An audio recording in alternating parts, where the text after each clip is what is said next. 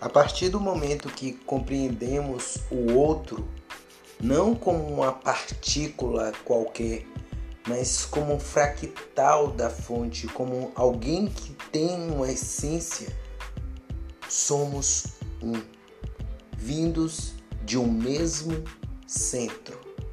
Nada está separado. Essa é a proposta. Compreender que nós não estamos aleatórios, mas estamos unidos em missões diferentes. E na nossa individualidade, nós podemos sim dizer que nisto existe perfeição. Beijos no coração, somos um. Kim Moreira, Itajuípe.